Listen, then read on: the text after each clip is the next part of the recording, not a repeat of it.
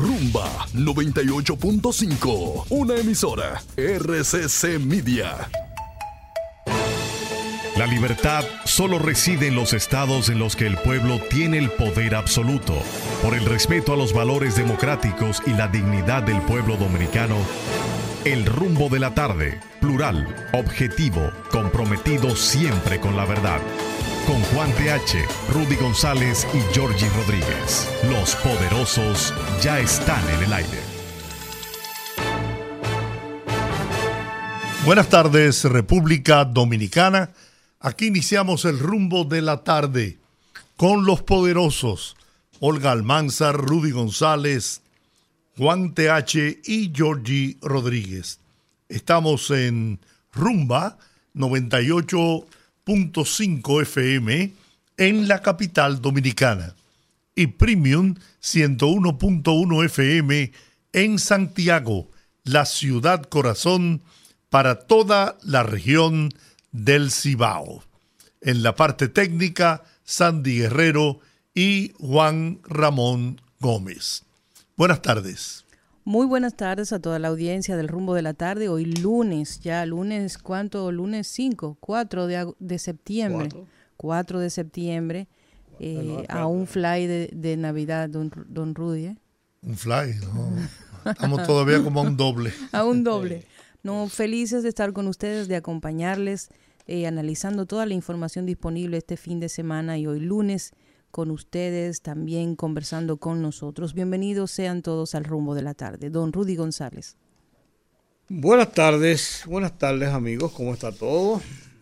Don Georgie Rodríguez, doña Olga Almanzar, Sandy, Juan Ramón, amigos que están con nosotros aquí en Rumba 98.5, el rumbo de la tarde. Nos dicen los poderosos y nosotros no lo creemos y a final de cuentas cada uno se cree lo que le da la gana. Yo me creo sí que soy un poderoso y pues muy que bien. no le, a que no, bueno, a que no le guste que se coma un bizcocho de vainilla. Yo creo que debemos comenzar felicitando a las reinas del Caribe, Sí. campeonas de Norseca y derrotando nada más y nada menos que al poderoso equipo de voleibol que ya las había derrotado en el primer encuentro de los Estados Unidos. Las reinas del Caribe se coronaron campeonas en el Campeonato Continental Norseca. Así que el pueblo dominicano está de fiesta. Sufrimos la derrota del equipo de baloncesto y la oportunidad de ir al Olímpico, al, a los Juegos Olímpicos, pero ahí están nuestras reinas, que no hay quien les quite la corona. Así es. No, que no le pueden, le pueden quitar la corona Tienen es que a Marianne. Donning, la nueva Miss República Dominicana, Miss Universo. Británica, por, para ella no es británica, no, no, ella No. no. no, ella no es británica, ella es, su padre es inglés y su madre es dominicana, dominicana, y ella, o, o sea, ella tiene eh, esa ascendencia, ha vivido toda su vida fuera del país, habla el español un poco tortuoso, Sí. pero ella es, ella es de ascendencia dominicana, lógicamente. Ganó eh, el concurso, ella representa a Sánchez Ramírez, Cotuí, y ganó el concurso y parece, yo vi, yo vi una parte del concurso y la, la muchacha es imponente, Bellísima. es imponente, tiene 27 años, ya no es como las, las reinas de antes que tenían 20, 21 años, 22 años, son un poco más, más adultas. Eh, incluso había una muchacha que estaba compitiendo, igual que la de Santiago, que tenía, es casada con dos hijos. Sí, ya eso o sea, hace ya se rompió años. aquello de... Entonces no es Miss. Bueno, es Miss porque ese es el nombre que lleva el reinado. Déjalo así, Georgie, no vamos a entrar en detalles. No, Y porque entonces- sí tiene dos hijos. Entonces, esta muchacha Es Mrs. Sí, pero esta muchacha es, han dicho muchas cosas, porque ella es de, de ascendencia también británica, porque ha vivido mucho tiempo fuera del país. Sin embargo, todo este tipo de cosas de los concursos, de los, de los, eh, los mundiales en el deporte, es muy común que los equipos y que los participantes no sean necesariamente gente del país y que jueguen en el país o estén participando en el país en las cosas. Eh, por ejemplo, en el, en el en, esos equipos que se arman para esos mundiales, hay de todas partes del mundo. Tienen alguna relación y a veces son ni, ni siquiera relación consanguínea, sino que son contratados para la ocasión y representan el país tal o el equipo cual. Entonces, eso, eso, eso ocurre. Ella ganó, la muchacha está, se ve bien plantada, ella es modelo, ella es eh, estudiante de filosofía, Wow. ella es, eh, no, no, no, no, la muchacha está ranqueada, ella es artista, es actriz, o sea, la muchacha no es, no, Y lo más importante para esos concursos es bonita. Bonita sí es. no, y, y- y apuesta, es una, No, y una mujer si tiene la cabeza bien amueblada, Mejor pues, todavía. Con más razón, depende, depende de donde comprar los muebles. Bueno, pasando a noticias un poco menos felices. No, no, pues para tanto la noticia feliz, Ah. la boda de oro, ¿Qué? la boda del año, la boda de- de- de- del sábado de la noche, de Albert Pujols con Nicole Fernández. No, no, espérate, no. Bueno, porque que- que cada cosa tiene lo suyo. A ti no te gusta la crónica rosa, a mí sí. A mí sí, la crónica rosa me gusta. Fue una boda por todo lo alto, en el sentido de la elegancia, la, la, la- la presteza de la boda. No hay muchos detalles. Una, un- salieron a relucir, ellos circularon cuatro o cinco fotografías, algo de, de video de cuando se dieron los votos y eso. Pero se ve que fue una cosa muy, muy bien estructurada, muy bien organizada. Eh, dice que solamente habían dice que poco menos, se había hablado de 100 invitados, poco menos de 100 invitados, solamente entre familiares y amigos, exclusivamente, no, no fue una boda de... El, el que la amenizó fue eh, el de la patrulla 15, ¿cómo se llama? Eh, José Esteban. José Esteban y la patrulla 15. Eh, eh, entonces, ¿qué otra cosa hay? Bueno, que fue, pues, eso es muy elegante. Ella muy, muy bien plantada, Nicole se ve muy bonita, se veía en la boda. Ah, eh, este muchacho Albert Pujols con un traje tropical, o sea, camisa, chaqueta blanca, con corbatín negro y pantalón negro. Y O sea, solapa negra Sí, también. sí, sí, eso es, esa es la, la Eso es tropical. etiqueta tropical. Así que le llaman, sí. Y entonces, eh, el tema exclusivo era, te invitaron a la boda. Fuiste a la boda. No te vi en la boda. sí, porque ese era, ajá, ajá, el- ese, ¿verdad? Que, que en Tenía- este caso sería en este caso sería la crónica verde. ¿Por qué? ¿Eh? No, no, no, no, no, no, Eso es crónica rosa. No me venga con crónica verde, eso no tenía, no tenía un sentido político. No, no, no. Eh, eso tenía un sentido más, más, más de eso, de, de, de- de la crónica rosa. Bueno, Y otra. pero otra- invitaron a Lionel, porque yo no lo vi. sí. Yo estaba ahí, claro Ah, que sí. Y no vi la foto de él. No, no, es que no circularon fotos de los invitados, solamente fotos de Mm. la boda. Y dice incluso en la crónica de la de Diario Libre, me parece que yo leí varias crónicas del tema. Pues, ajá, Ajá. eso, ah, me gusta la crónica rollo, yo leo Vanity Fair. ¿Qué tú crees? Ajá. Dice que él estaba muy emocionado, muy, muy, muy, se, ve- se veía muy, muy contento, muy, muy. No, no mencionan a doña Rocío, que es la mamá de Nicole, que es la, la primera esposa de Leonel, pero me supongo que debía estar ahí también. No la mencionan a ella, solamente hacen mención dentro, no, no mencionan invitados a fulano, pero solamente a su papá. Eh, no mencionan tampoco la, familia de Albert Pujols, directamente no mencionan papá o mamá o hermanos, no, no mencionan. En las crónicas solamente mencionan a Leonel Fernández fuera de lo que se reseñó de ellos dos. Fue muy, la, la crónica es bastante escueta. No sé si ellos después darán una, un comunicado y circularán otras fotos o videos, no sé, pero eso fue lo que salió en los medios de comunicación. Bueno, Hoy terminó para terminar las cosas culturales y bueno, porque hay que, hay que, hay que instruir al público. no, no, y tú eres del equipo de doña Susana Morillo. Dios la tenga en, en la gloria, ¿no? De, no, no, de Vesta.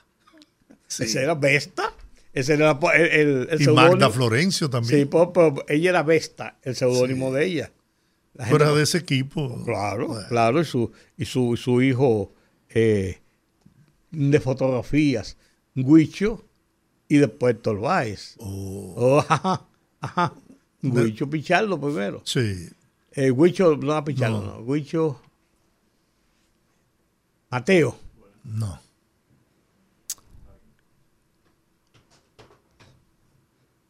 Alemán, suéltame. Ok, Luicho, amiguísimo mío. eh, de todos. Y luego se dedicó a las transmisiones de con una unidad móvil de Sí, televisión. sí, sí, sí, sí, porque él, él fue corresponsal extranjero Sí, de la NBC o, o CBS en la época de en la época de, de posguerra. La época de posguerra. Ese que llegó ahí sí sabe de esa, ese que llegó ahí sí sabe de esa época. De cuando Huicho era camarógrafo de la NBC en la época posguerra. Porque él pone muchachito, pero no es un muchachito. ¿Cómo te sientes? Está bien. Está bien. Sí. Sí, señor. dice, dice Raiza que se te olvidó hacer mención del diseñador del vestido de Nicole. No lo vi ahí, pero no, no lo conozco. No, no, no es de, no, no es de- no es del fan mío. Vi, vi, sí vi ahí quién diseñó el vestido. Vio también quién, quién diseñó las flores. Sí. eh, o sea, quién hizo todos los arreglos flo- florales y todo esto. Pero no, no. Y, y quién hizo también el bizcocho. Pero ah, no- también. Claro. Porque esa so- eso es parte de la crónica rosa. Oh, no, ya veo. Un A mí, me gusta la crónica, a mí me gusta la crónica rosa. A mí, Lo que no sabemos es en- si encasillarlo en un acontecimiento deportivo o, o social. no, no, no, social. Es social. Social, social, porque Aunque Albert Pujol sea, bueno, un futuro salón de la fama. No, no, un seguro salón de la fama, diría yo. Bueno, ya Albert Pujol en tal caso salió ya de, del béisbol de grandes ligas, ya él se retiró. Eh, es un seguro, seguro, seguro, seguro. Desde que cumple los cinco años es un seguro el salón de la fama. Sí, no. Por sus números, por su... No, por- además su- la conducta. por su categoría de juego, sí, su, su conducta, siempre un tipo sin ningún escándalo. Eh, Albert Pujol fue un Fue hombre un atleta totalmente decente. Completo, sí. completo, muy bueno. escándalo. esa, esa voz que ustedes escuchan ahí ¿eh? es de una autoridad en la materia que estamos por tratar en unos momentos, que es Indo- eh, Infotep. No, no, pero ahora Es estamos, ahora Rafael estamos- Santos. sí, estamos hablando de la crónica rosa. Sí, pero... Estamos hablando de la crónica rosa, el- después sí, entramos en el, Infotep. el hombre sabe de eso también. Eh, No, allá, allá nos dan clases de, de, de, de, de, de tru, tru. Que no, de De diseño, tru- claro no, de, tru- que sí. de tru. ¿Verdad que sí? Que dan, eh, ¿Verdad que sí? Oh, Entonces, el Diseño otro, de moda, de el ahí. evento cultural de, de la semana, de toda la semana que concluyó este lunes, fue la Feria del Libro, la Feria Internacional del Libro. ah, ya terminó. De- de- termina Sí, hoy, sí, dedicada a, a Israel. Eh, para mí, para mí que he visto ferias desde siempre, porque desde siempre he ido a las ferias del libro. Eh, la más desastrosa de todas fue la que se hizo en el Huacal aquella vez. Un disparate de marca mayor, hacer una feria en el Huacal, en varios pisos.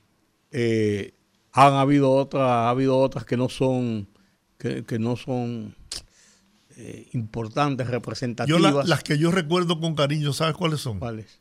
Las que se hacían en el Parque Colón. No, se, se ha hecho en muchos sitios. Se hizo en la, en la Pero eran nacionales, no- Se no hizo en la Fortaleza en una ocasión.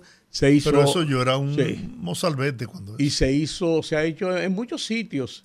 En la, en la Plaza de la Cultura, yo creo que es el sitio más idóneo para hacer una feria Sí. del libro. El problema es que la falta de respeto de mucha gente llevaba a que la feria del libro, para comenzar con los que ponían los stands, comenzó eso a convertirse en una competencia de quién hacía un stand Sí. más majestuoso que otro. Y qué sé yo, que, que tuviera esto o aquello. Y lo peor era que eso se llenaba de gente vendiendo eh, frikitaki, vendiendo naranja peladas, vendiendo frío frío. Y entonces, además de eso, para colmo, después que terminaba la feria, ocho meses después estaban la- la- la- la- las, las, eh, los escombros de todo eso ahí y no se podían usar ni los parqueos ni la plaza porque estaba feada, porque los que hacían los stands no se dignaban a, a quitar. O sea, era un desastre de arriba abajo. Yo creo que esta, en esta ocasión, eh, Fue genial la idea de, de un gran pabellón que alojara a todos los eh, Eso, fue- libreros. eso estuvo muy bien y yo tenía mis temores de que los museos que sufrieron una remodelación y, una- y un remozamiento hace un año, dos años, se gastó mucho dinero en ellos, en ellos pudieran sufrir daños por la, la cantidad de gente. Sin embargo, el gran grueso de la gente estuvo en esas carpas, que no fueron carpas, una, suerte de carpas, pero bien hechas, Sí, bien sí. montadas, con aire acondicionado. Climatizadas. Pero más que eso, más que eso,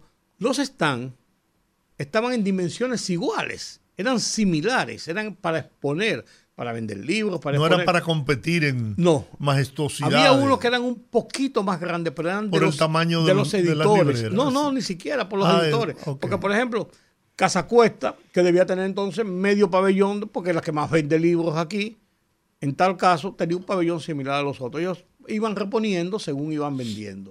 Entonces, yo creo había mucha organización, mucho respeto, mucha seguridad, mucha vigilancia. A mí me gustó la feria. Yo fui y la disfruté, porque yo, yo voy todos los años a la feria. Entonces, Felicitar entonces terminó al, con- terminó al hoy. Ministerio de Cultura. terminó hoy, sí, pa- pegó una el Ministerio de Cultura, pegó hoy. No sea así. Bueno, estoy hablando de ¿Saben? cuando la fe- yo estoy hablando de cuando la feria la hacían. Ah, Yo Ah, cuando la bueno, feria la con hacían. entonces- a las ferias. entonces yo estoy hablando, yo no estoy hablando de No, este yo, ministerio. yo pensé. Yo estoy hablando de que el Ministerio de Cultura finalmente con la Feria del Libro pegó una. Y quiero, y algo que, que- O sea, yo no estoy hablando de que si es bueno o es malo. Tú, tú, tú de una vez tú- tú me quieres poner a pelear con, con la diva. No, Entonces, no se mi puede amiga. No se puede pelear con la diva. Es, es- esa mujer tiene, ti- tiene, tiene power. No, y, y tiene con qué devolver. No, y tiene, y tiene power. Y, tiene, Tiene- con qué, y tiene con qué demostrar los power. Sí. Vamos a dejarlo de ese tamaño. y una cosa muy buena también de la feria que Los friquitaki, ¿no? No, no los friquitaki. Pero mira, antes de tú hablar de eso, porque el señor mencionó los friquitaki. Yo estoy seguro que él nunca en su vida se comió Pues un yo sí comí friquitaki Sí. ahí en el parque, en el parque Eugenio María de Sí. que ahí comenzaron a venderlo. ¿Cómo- cómo era que lo Plaza ven- vamos vamos a ver, Oh, oh, orienta. oh, oye bien, oye, oye, oye bien. Un pedazo de carne que nadie sabía de qué era, porque era como de tripa de pollo y todas las cosas juntas ahí. Entonces, mucho repollo, con qué sé yo cuánto, y una salsa que tenía. Oh, por- por- por. Pero te faltó qué? el- el- el- con lo que coronaban eso. un huevo. Huevo. No, había, no, porque habían con huevo y sin huevo, dependiendo. No, espérate, que, ah, pues es que, es que con pique y sin pique. Acuérdate de eso, de lo que iba con pique y sin pique. Ajá, a mí, a papá. Sobre la feria, también eh, eh, puntualizar. Miren, la feria eh, casi siempre, la feria del libro, es como simplemente trasladar a los editores a un lugar y que la gente vaya y compre. En este año los precios eran de feria, porque eh, habitualmente compro libros y me encontré con la sorpresa de que los precios estaban hasta un 50% por debajo de lo que aparece en, en las editoras y eso me sorprendió gratamente. Así que efectivamente yo creo que un punto importante es el, el orden que había, los pabellones, eh, había que hacer su filita, pero se estaba organizado, todo estaba organizado. El tema también de las actividades culturales que estaban también en el marco de la feria eran muy interesantes. Había para todos los públicos, habían actividades para gente adulta, habían actividades para niños, para familias. Y me gustó ver que había mucha gente joven en la feria. Había un stand que fue para mí un stand estrella, que fue el de los cómics, que habían filas que le daban la vuelta a una cuadra porque los muchachos iban allá a vivir la experiencia de este nuevo fenómeno cultural que ya lleva algunos años pues eh, estableciéndose sobre todo en las nuevas generaciones y que es un canal interesante para comenzar en el mundo de la lectura. La verdad que sí, la feria me gustó mucho, me gustó tanto que fui dos veces. A mí me gustó. A mí me. Bueno, pero es tiempo de hablar de cosas grandes, de cosas positivas que se están haciendo en beneficio de la gente, del pueblo dominicano. Y eso es lo que está haciendo Infotep en beneficio de este país. Yo les confieso que me ha sorprendido la grandiosidad del aporte que Infotec hace en este momento a la República Dominicana. Apenas al llegar al poder el presidente Luis Abinader, habían unos siete institutos, ¿no? Hoy hay 37. 37. Señores, en tres años, 30 centros de Infotep. Y lo que eso está haciendo para capacitar y crear mano de obra calificada y darle oportunidad a mucha gente que felizmente está entendiendo ahora que no es obligatorio ir a, a las universidades, que usted se puede preparar en aspectos, en carreras técnicas y puede con esa preparación esa capacidad, generar sueldos dignos y, y poder lograr mantener una vida digna. Está Rafael Santos, que es el director de Infotec. Con él vamos a hablar porque ahora tenemos que ir a la pausa cuando regresemos. Bien, como anunciamos antes de ir a la pausa, tenemos eh, el privilegio de contar con la presencia en nuestros estudios de Rafael Santos, director general del Instituto Nacional de Formación Técnico Profesional Infotec. Buenas tardes, distinguido amigo. Don Giorgi, muchas gracias y ah, también a Rudy y a Juan TH, donde quiera que esté. Juan TH está eh, en estos momentos camino al, al, Palacio Nacional para participar en, en, el encuentro de, con la prensa que realiza el ciudadano presidente los lunes. Así que por eso no está aquí. Pero, usted sabe que es su amigo y su hermano. Sí, pero están aquí mis, mis grandes amigos. Así es. Bueno, el aporte que está haciendo Infotep bajo tu dirección y naturalmente inspirado en la política del presidente Luis Abinader de tratar de formar al dominicano y a la dominicana para que tenga las herramientas necesarias con qué enfrentar la vida y con qué poder lograr empleos dignos.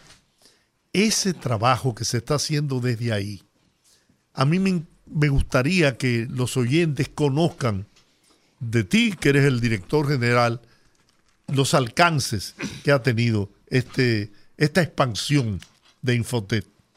Muchas gracias. Buenas tardes también Rudy González, Olga Almanzar y a todo el, elenco de este importante programa.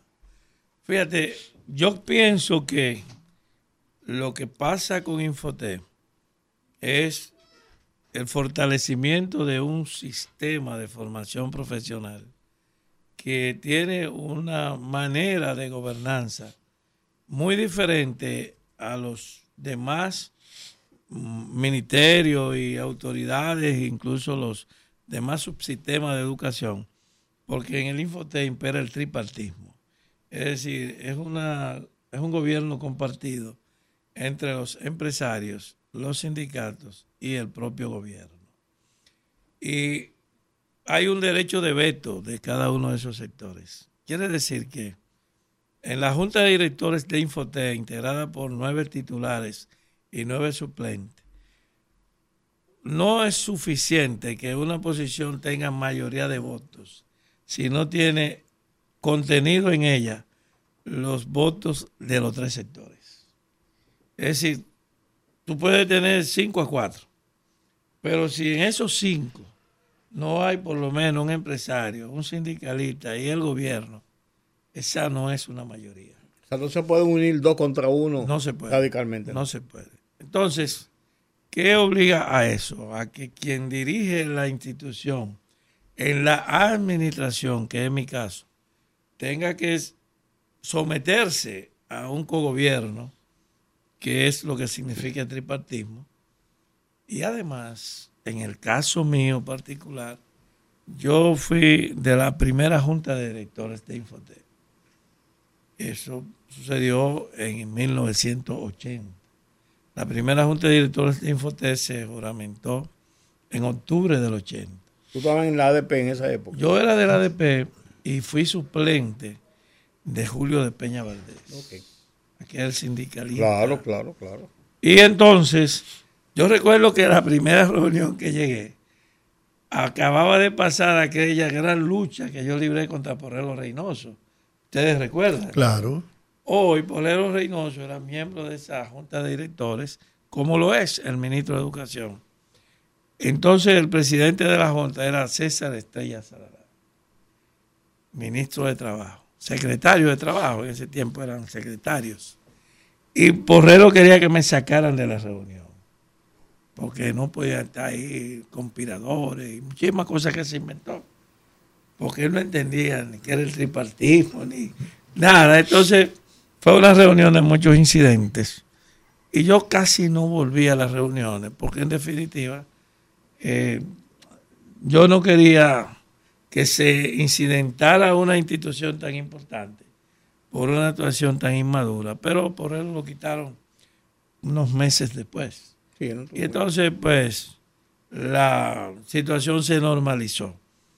Eh, hoy me encuentro a veces, me encontré el otro día con Porrero y fue un encuentro tan cálido. O sea, el tiempo es como la lengua de sopo, lo mejor y lo peor de la vida. Porque fíjate tú, aquella confrontación fue una cosa eh, épica, fue algo ácido. ácido. Estaba el relacionador público de, de educación, era eh, Pedro Ventura. Pedro Ventura. Pedro Ventura. Pedro Ventura Santana. Santana. Sí, Pedro Ventura Santana. Sí. Que fue relacionado público, por decir así, casi toda la vida. Sí. muchos años. Y entonces, él, pues, era un hombre con mucha, muy afable. Sí. Es la verdad. Y hacía un esfuerzo y nos buscaba, pero qué va. La, la lucha fue a muerte. Entonces, ya el tiempo lo curó eso y la esposa de Porrero es eh, eh, de los Lobatón, eh, Catalina, que creo que, no, Colombina Lobatón. Y un día nos encontramos y ella me dijo, mira tu amigo Porrero ahí. Digo, claro, mi amigo, y le dio un abrazo. Pero en aquella ocasión, esa fue una parte de la historia de Infotep. Hoy el Infotep ya está validado en la sociedad dominicana. Y como tú bien dices, eh, Georgie, muchos muchachos que han abandonado por Y o Y razón eh, la universidad, van a al Infotec y consiguen una, una habilitación técnica y un buen empleo. De manera que nosotros tenemos conciencia, el presidente tiene conciencia de la importancia de, esta institución. ¿Cuántos eh, hombres y mujeres jóvenes eh, están en las aulas de Infotep?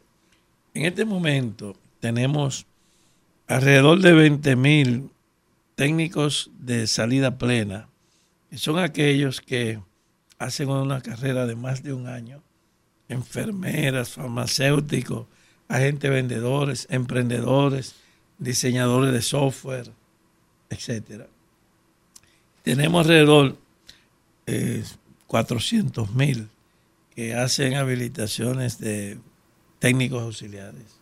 Pueden ser carreras que van de tres meses a siete meses. Y tenemos también los programas en empresa, que son programas de reforzamiento, de conocer una maquinaria nueva. En cada, en cada parque de zona franca hay un local de infotec. De especializaciones. De especializaciones. Y tenemos también la validación de competencias, el reconocimiento de un oficio que alguien ha hecho siempre, como un músico de oído, que lo sabe hacer, pero no tiene un título que lo avale. Entonces, esto es muy importante, sobre todo en la comunidad de dominicanos en el exterior, porque se miraron Muchas son de los salones de belleza, otros son mecánicos, eh, albañiles, ebanistas, chef, pero ellos no tienen un título. Entonces el Infotel le hace una evaluación, no, técnicos, personas expertos de cada área, y le damos su certificación o le llevamos al nivel que requieren y luego le damos un examen y le damos la certificación sin tener que hacer la carrera completa. Un ejemplo de eso es el caso de 56 eh, técnicos de periodismo gráfico, camarógrafos, fotógrafos, que en los Estados Unidos han triunfado, incluso algunos trabajan en programas tan importantes como el de la doctora Polo, que hace un, programa especial, un show un show, pero que tiene muchos seguidores. Eh, y esos periodistas gráficos, pues se sometieron a un proceso de evaluación y el año pasado celebramos una graduación de 56 de ellos en Nueva York. Ahí está Claudio, no recuerdo el apellido, que es un camarógrafo muy veterano. Pero vamos a tener una eh, ahora en septiembre, ahora en este mes, otra graduación. Y ahí vienen eh, periodistas gráficos que vienen de distintas partes de los Estados Unidos. Ahora nosotros estamos preparando un curso de periodismo digital para esta nueva forma del ejercicio de esta noble profesión y que le estamos enseñando redacción, le estamos enseñando uso de las redes. Bueno, eso no, porque eso ellos lo saben, pero dándole algunas pautas éticas de cómo usarla, sobre todo en este tiempo de la posverdad, porque el periodista de antes difícilmente escribía una noticia si por lo menos no confirmaba, Sí. aunque no revelara la Claro, fuente. claro. Pero siempre buscaba la confirmación. Ahora no, ahora se publica algo y si usted... Y después se investiga. y después se investiga. Profesor, una pregunta. Sí. Eh, cuando el Infotep se concibió, inicialmente los cursos que se impartían eran cursos básicos como repostería, mecánica, cosas eh, un poquito de una de cierta simpleza que le permitía a la gente que los cursaba pues tener de qué de qué vivir, de qué ganarse un peso extra. Sin embargo, he visto que en los últimos años los cursos, eh, la oferta académica se ha diversificado muchísimo y eh, incluso vi un, acuerdo que firmaron con Huawei en donde se iba a hacer capacitación sobre TICS, que es tecnología de, de la comunicación. ¿Qué tanto se ha diversificado la propuesta académica del Infotep? Bueno, eh, en el tiempo que nació el Infotep, estábamos en la segunda revolución industrial, que era una eh, revolución basada en conocimientos análogos, básicamente la máquina. Todavía existía un aparato de impresión que se llamaba mimeógrafo. Mimeógrafo. Eh, yo hoy no, no se me ocurriría preguntarle a un joven, a usted por ejemplo, que si usted sabe lo que es un mimeógrafo. Probablemente alguien le diga que imprimí y a mí me espero. no, porque Tantos panfletos que se hicieron. Sí, esos panfletos, Oh, claro. Yo, Pícame ese mimeógrafo. sí, así, pícame ese el stencil, pícame el stencil. El stencil, sí. Ese El picaba o se tipeaba en un este, en una máquina que no tuviera cinta. Que sí. Y entonces, Eso fue antes de Gutenberg, profesor. Eh, Bueno, después de... sí, sí. Yo no sé, no sí. sé, per- perdónenme, voy a hacer un paréntesis. No sé si recuerdan que en la calle Mercedes, donde están los escalones, casi Sí, esquina claro. San Tomé, la- está- las- estaba el señor Cabral, Sí, las, las, ahí habían unas. unas Sí. que tenía un mimeógrafo. Tenía un mimeógrafo y ahí uno iba e imprimía cosas. eh, Bueno, pero esa economía industrial de segunda generación hoy ha sido sustituida.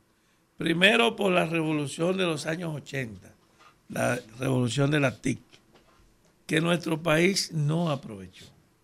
Hay que reconocer eso, que los asiáticos aprovecharon esa revolución de la tecnología de la información y la computadora. Y hoy son vanguardia, porque tú dices, bueno, China se explica que haya logrado ese desarrollo. Corea y Japón recibieron mucho apoyo de inversión extranjera, fruto de la Guerra Fría. Oye, pero que Vietnam, que vivió dos guerras con potencias como Francia y Estados Unidos, y hoy Vietnam es una un país vanguardia de la tecnología de la cuarta revolución industrial. Entonces, República Dominicana, en cambio, estaba en un tipo de debate bastante fuera de época. Juan Bosch decía, dijo en uno de sus famosos libros, La composición Social social, Dominicana. dominicana, que el capitalismo dominicano padecía todos los defectos del capitalismo sin poseer ninguna de sus virtudes. Y se refería a un capitalismo tardío, pero también el feudalismo fue tardío. Y aquí también fue tardía la tercera revolución. Yo he emprendido una campaña sobre la cuarta revolución industrial para que nadie se quede sin saber que habrá cambios importantes en la forma de producir. Y esos cambios implican que muchos trabajos van a ser desplazados. Como la inteligencia artificial que ha venido precisamente a establecer ese debate. Por ejemplo, la inteligencia artificial la presencia de un humanoide, que es el robot, desplazando mano de obra. Es difícil ver que se vea dentro de 10 años a un humano en las profundidades de la Tierra haciendo labor de minas, cuando eso lo va a poder hacer un robot. Eh, muchas de las labores manuales, repetitivas, rutinarias, la a hacer un robot, pero hay gente que vive de eso. Entonces, entrenar, reentrenar la mano de obra es uno de los servicios que brinda Infotec. Pero también está el que usted me pregunta, formar técnicos para la cuarta revolución industrial, porque en las zonas francas de República Dominicana, sobre todo en la provincia de San Cristóbal, en Jaina, específicamente en San Pedro de Macorís, ya lo principal no es la actividad textil de las maquilas, lo que hay ahí es biomédica, fabricación de instrumentos médicos de alta precisión. Lo que se fabrica ahí son cables eléctricos para una... Conductores. Conductores. Y todo eso pasa en este país donde también tú tienes una economía retardada que se da en, debajo, soterrada. Pero, por tanto, hay que preparar gente para el oficio y gente para la ciencia. Y hay muchos de esos empleos que no requieren que tú te pases cuatro años para hacer una licenciatura, sino que tú puedes conseguir, por ejemplo, para la computación en nube, en cuatro o cinco meses. Nosotros formamos un muchacho experto en computar en las clouds, en las nubes, o la ciberseguridad. Ya difícilmente. Una carrera del momento. Una carrera del momento. En los bancos ya el delito no va a ser de un tipo que vaya a atacar el banco con una pistola como el viejo oeste. El delito es tecnológico. La capacidad que tiene un hacker de penetrar una cuenta y trasladar los recursos a otra. Y de robar información. Entonces, ese tema va a requerir y ya requiere de muchos muchachos preparados en ciberseguridad. O sea que, en definitiva, la formación de técnico 4.0 y la formación también de albañiles, electricistas, plomeros, que se requieren en los barrios, sastres, etcétera, es parte de esa responsabilidad de Infotec. En síntesis, nosotros ofrecemos grandes servicios de formación. Está el servicio este de la formación para la cuarta revolución industrial. Está el servicio de reentrenar a las personas que van a quedar sin empleo y que tienen que aprender otro oficio. Está el servicio de la industria tradicional que requiere un tipo de técnico que tiene que tener conocimientos rudimentarios mínimos, pero si va con una habilitación de un técnico de un nivel de, de, ciencia, no va a conseguir empleo, porque eso no es lo que quiere esa empresa tradicional. Está la preparación de la persona en estados de vulnerabilidad, que son aquellos que tienen algún momento difícil y que requieren acompañamiento.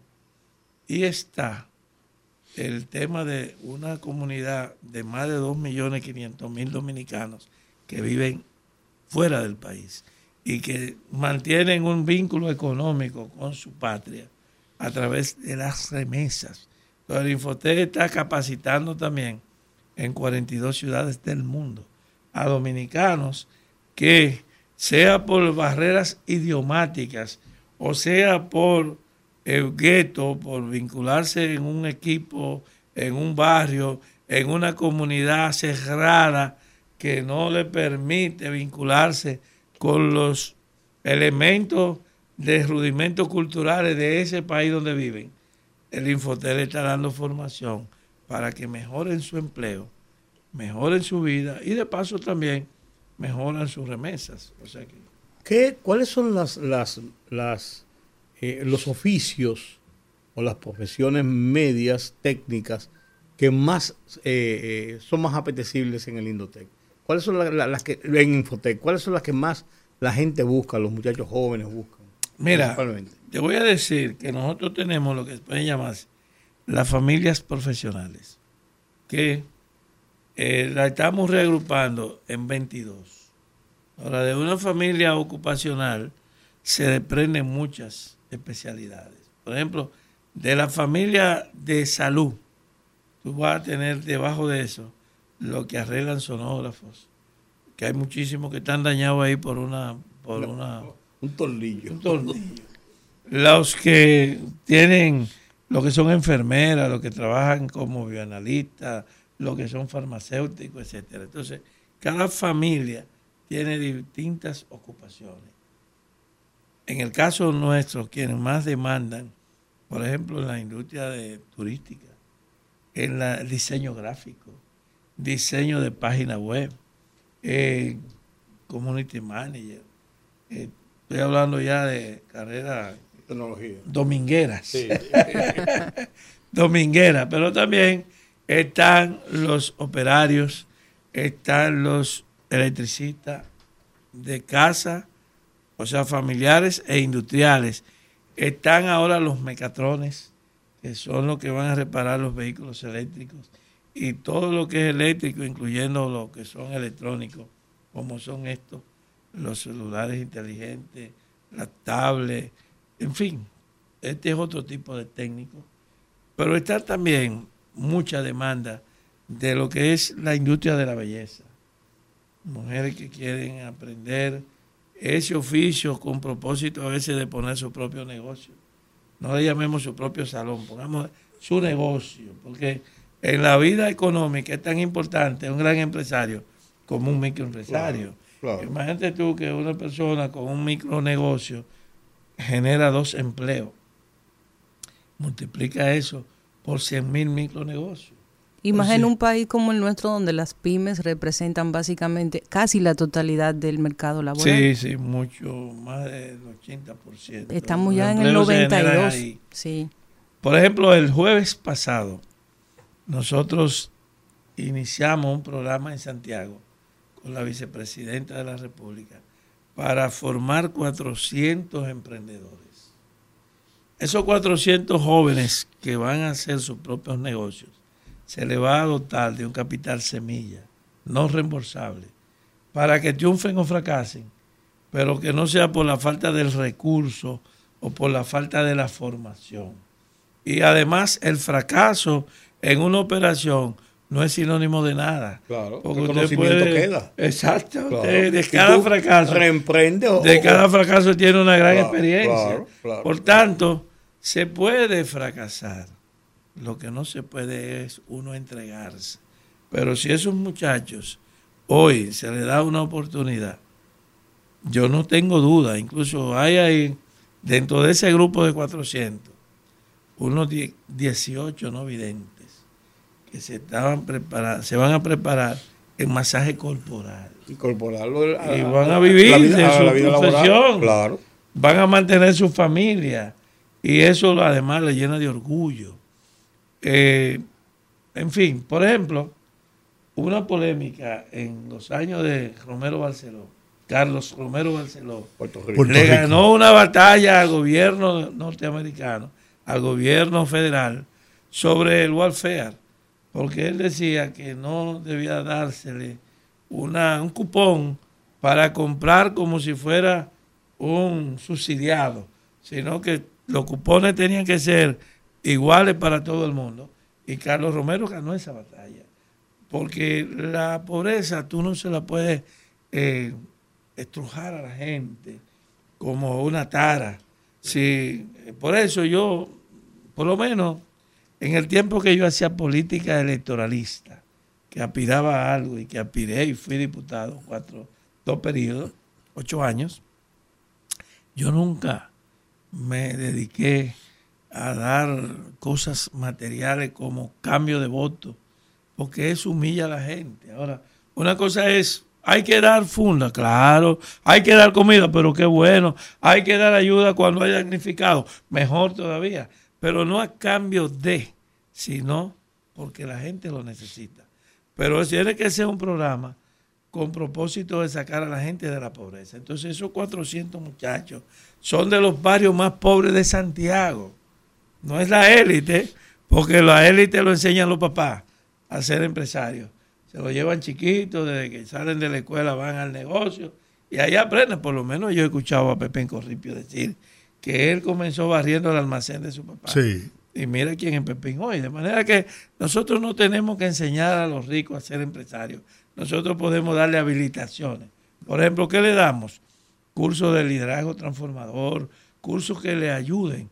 Pero en el fondo son esos muchachos de esos barrios pobres que uno puede ayudar. Yo quiero, Sí. quiero hacerte una pregunta de corte político. ¿Cómo se explica que después de escuchar este recuento que, que has hecho de manera brillante sobre lo que aporta el Infotet y principalmente lo que está aportando de tres años hacia acá, ¿cómo es posible que la oposición política se atreva a decir que este gobierno no ha hecho nada por el pueblo dominicano? No, eso es lo que confirma que vivimos en una democracia. ¿Y qué pasaría si en el país no hubiera oposición?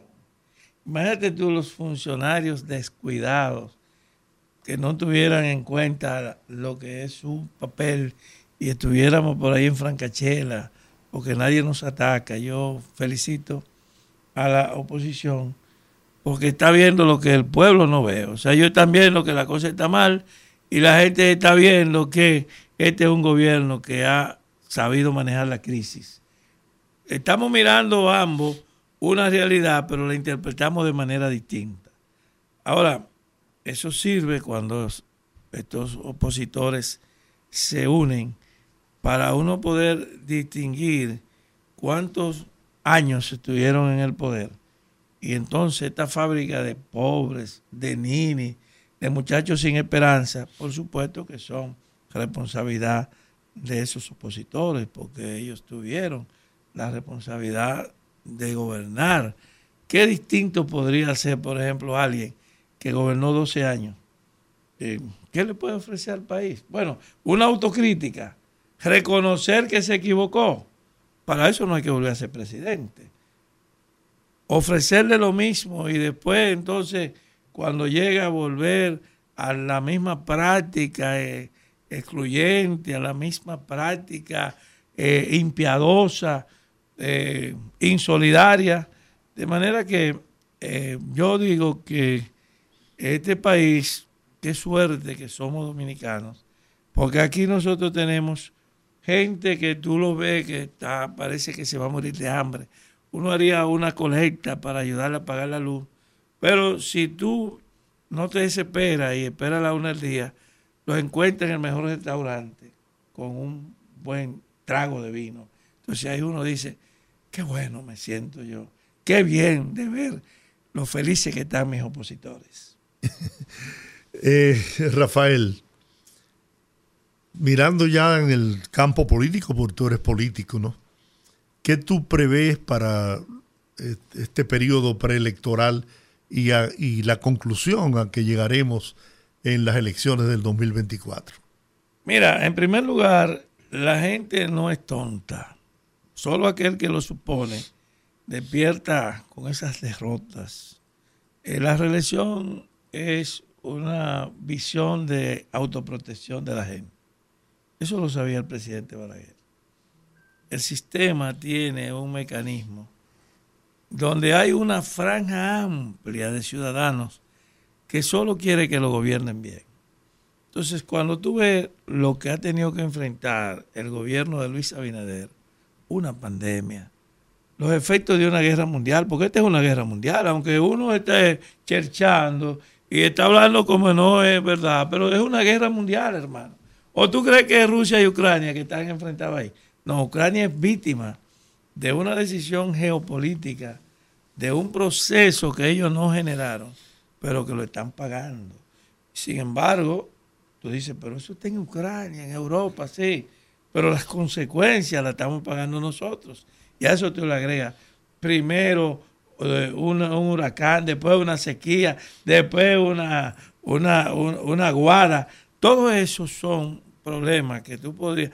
El presidente no ha podido hacer una reforma fiscal, porque en la forma que entró al gobierno en medio de una pandemia, y luego la cercanía de unas elecciones, tú no vas a conseguir comprensión política para poder eh, conseguir una reforma. Y aún así, están haciéndose más obras, se están haciendo a precios más baratos y estamos teniendo lo que puede decirse un presidente que sanciona a sus propios compañeros cuando cometen errores o cuando parece que lo cometieron, aunque no se lo hayan probado en un tribunal.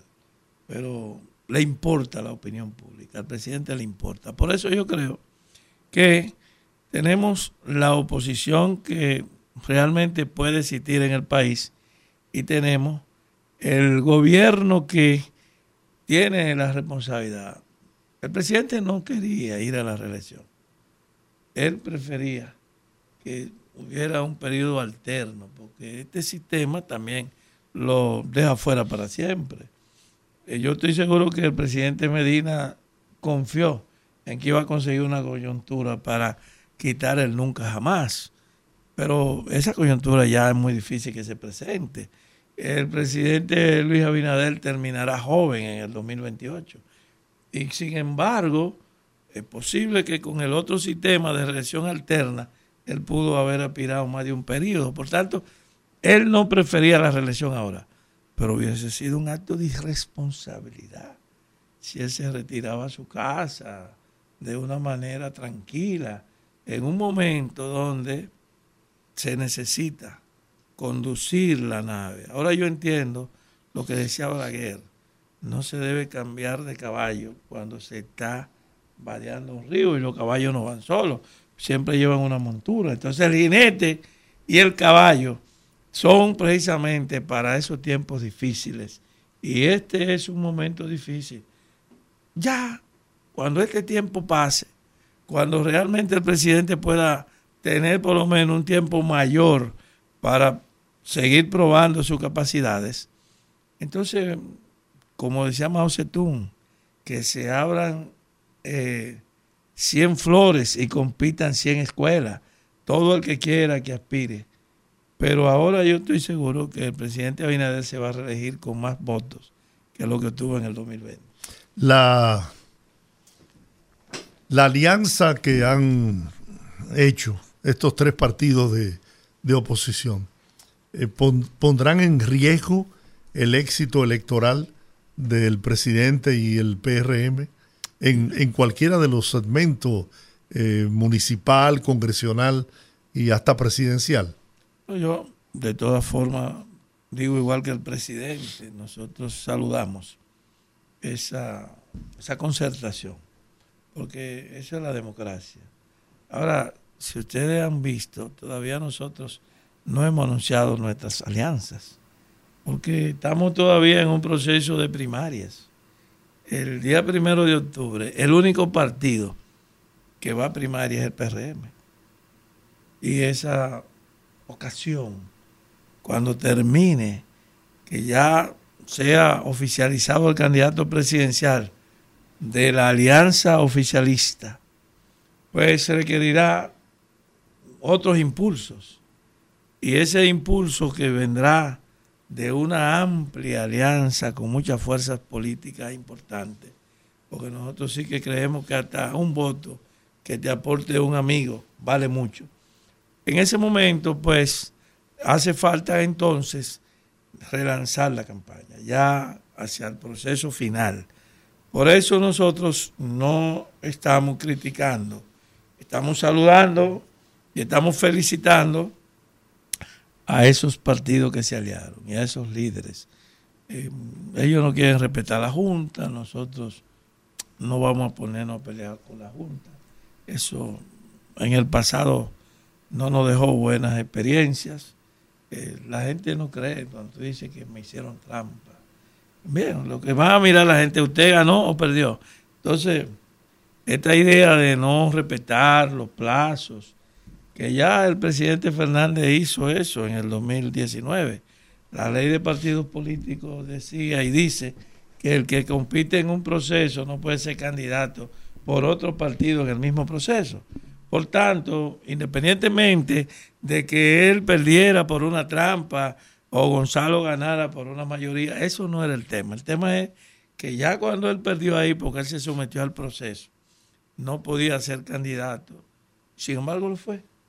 Y en este caso, esa idea del transfugismo, pues debiera un día pararse, debieran respetarse las mayorías políticas, las minorías, pero hay una cosa que sí es cierta. El liderazgo municipal se construye en una cercanía con el pueblo. Si nosotros en el 2020, sin ser gobierno, ganamos la mayoría de las alcaldías, ¿a quién con sentido lógico se le va a ocurrir que ahora vamos a tener menos alcaldes? Pero por favor, si nosotros no teníamos ni el auxilio de una carretilla de parte del el oficialismo con el que peleamos en el 2020. Están llevando unos cuantos más. Y ahora vienen personas que tienen una decisión política y están, eh, muchos de ellos incluso vienen con manteniendo su candidatura. De manera que en febrero podría ser una pesadilla para aquellos que, aún teniendo una buena valoración electoral de un 20, un 20 es mucho en cualquiera de elecciones, de intención de voto, pero cuando su resultado municipal sea muy pobre, le afectará el proyecto presidencial. Eso es elemental. Entonces, en ese sentido, eh, febrero será un momento de una gran victoria municipal y las elecciones generales para presidente, vicepresidente o vicepresidenta, senadores y diputados será en mayo. Entonces, mira cómo te digo, le digo a ustedes, a Olga, Rudy, a ti, venimos primero de un tema de alianzas. Ya ese recurso fue agotado por la ¿quién más podría sumarse con alguna, vamos a decir, con más de un 1%? ¿Quién más se podría sumar en esa alianza? Yo ahora, en este momento, no veo.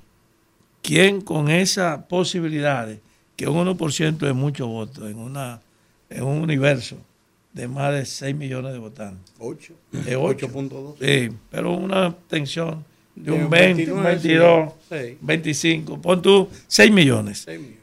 Con un 1% que ayuden a alguien, eso es mucho. Pero ¿quién podría? Ya todas las alianzas de ese sector están realizadas. Nosotros vamos a dar sorpresas en las alianzas. En segundo lugar, ¿quién hoy se atreve a decir que el PRM va a obtener menos alcaldes que lo que obtuvo en el 2020? ¿Quién? Ahora bien, yo voy a dar este dato. Este dato. Sé que tal vez me pasé de tiempo, pero quiero significar esto. Las elecciones, así ha sido desde la, desde la apertura de la democracia en 1962, del 20 de diciembre del 62. Se deciden de cómo vaya Santiago, marcha el país en el Cibao, oye, es mucho a poco. Y la provincia de Santo Domingo la hicimos nosotros en el 2002. La ley que creó siete municipios, ocho distritos municipales y una provincia fue el PRD que la hizo cuando Hipólito era presidente. Por tanto, ustedes vieron cómo arrancó la campaña de Luis Abinader, que fue en la provincia de Santo Domingo que arrancó con una fuerza, pero una fuerza telúrica. Entonces, eh, nosotros vemos que efectivamente el presidente Luis Abinader va a tener una gran victoria, probablemente va a ser las votaciones récord en este país, el presidente que se relija con una más alta votación, porque esos hechos, las alianzas, la comprensión de que el pueblo es ciudadano, el pueblo no es voto, el pueblo es ciudadano. La gente quiere que lo traten como ciudadano. Y en ese sentido, el presidente Luis Abinader tiene claro que una cosa somos, lo que somos del PRM, que también somos ciudadanos, pero otra cosa son esos ciudadanos que están dispuestos a apoyarlo a él, pero no, no quieren ni van a decidir entrar al PRM. Entonces, la, esa es la fuerza silente de que hablaba tu líder. Y esa fuerza silente. Los gallos tapados. Los gallos tapados. Esa fuerza silente anda como por el 19, que no dice, que no sabe por quién va a votar, o que dice que no sabe. Cuando ese voto se vuelva positivo, porque al final se vuelve positivo, porque la abstención no es esa fuerza silente. No. La abstención son otros. Cuando ese voto se vuelva positivo, ¿tú crees que la mayoría va a ir a la oposición o al continuismo? Por tú que de manera proporcional se distribuya en la misma proporción que se están expresando las encuestas. Hoy no hay nadie en la oposición que diga que ellos ganan en primera vuelta. Por tanto, el único que tiene posibilidad de ganar en primera vuelta es Luis Abinader. Por tanto, los otros están buscando un instrumento que se llama Sanco. Usted no lo conoce, Olga, pero Jordi y Rudy saben lo que es uno Sanco. Entonces, esta gente se ha buscado unos Sanco a ver si se ven más grandes. Pero la verdad es que el chiquito que busca Sanco necesita tener mucho equilibrio. Por eso nosotros vemos que cuando se realice el voto y ya el voto sea positivo, el presidente Luis Abinader sacará muchísimo más votos que las elecciones del 2020. Bueno, excelente conversación, ¿no? Hablamos con el...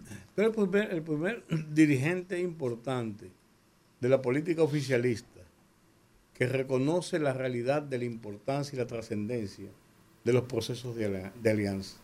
Sí, porque... Y no satanizar al contrario, entendiendo que tú vas a tener que hacerlo. No, por una cosa elemental. Entonces yo... Mira, nosotros hicimos un análisis de hace varios años. Yo soy el secretario de Educación y Doctrina del PRM. Hicimos un análisis de lo que se llama el nuevo fenómeno de la política es la, abstención, que es el voto escaso, o la alianza, que es un voto que llega casi al 10%, distribuido en varios partidos, es una razón para tú respetar a los aliados y verlo con, eh, con el nivel. Entonces, lógicamente que tú no puedes satanizar una alianza que hagan tus opositores tú lo que tienes que hacer es una mejor oferta y, una mejor alianza. Y vas a recurrir a lo mismo. Sí, y además, y yo quiero terminar con esto, yo siento muchísimo cariño por los compañeros de otro partido, porque yo no veo la política como una desgracia, como una fatalidad, como una tara o como una locura. Yo veo la política como una acción que bien encaminada puede ayudar a la vida de la gente. Bien. Rafael Santos, ¿eh? director general de Infotep y además de eso, dirigente, alto dirigente del Partido Revolucionario Moderno. Habló y habló con fuerza. Gracias. Gracias, Rafael. Muchas gracias y siempre a la disposición de ustedes. Ya lo sabemos. Vamos a la pausa, regresamos en breve en el rumbo de la tarde. Y aquí seguimos en el rumbo de la tarde y vamos a entrar a nuestra segunda entrevista del día de hoy y vamos a tocar un tema que preocupa porque es un tema recurrente en República Dominicana y nos referimos al dengue. El dengue ha tenido un repunte en los últimos meses y hemos visto como una buena oportunidad para un servicio público a los oyentes y a toda la gente que sigue el rumbo de la tarde, pues hablar un poco sobre el tema también para que la gente esté preparada y para que se tomen algunas em, prevenciones en relación al dengue, que es una, una situación que ya viene creciendo, don Rudy, en los últimos meses. En un seguimiento que hace, gracias, gracias, ahora, en un seguimiento que hace el listín diario, de los temas del dengue todos estos días, en la edición de hoy precisamente, ellos dan una cifra de eh, unos 5.145 casos registrados de dengue o posible dengue, en investigación algunos de ellos. Y habla también de situaciones eh, difíciles o de algunas precariedades en algunos hospitales o centros hospitalarios por la cantidad de personas que han llegado afectados del dengue. Para eso, precisamente para tocar este tema, tenemos con nosotros a la doctora Margarita Santana, infectólogo pediatra, para hablar un poquito acerca del dengue, qué es el dengue, cómo reconocer síntomas, qué hacer, qué prevenciones tomar. Bienvenida, doctora Margarita Santana, al rumbo de la tarde. Doctora. Tiene que abrir el, tiene Que abrir el micrófono.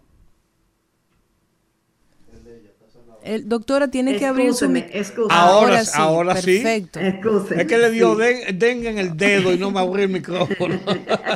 Ay, gracias a Dios no me ha dado. No, no. A mí me dio dengue hace como hace como como cinco o seis años. Me dio dengue, pero dos días de fiebre en la casa y muy tranquilo. Ah, me ñoñaron muchísimo y me dieron, ¿usted sabe qué? un jugo de guayaba con pimientos morrones.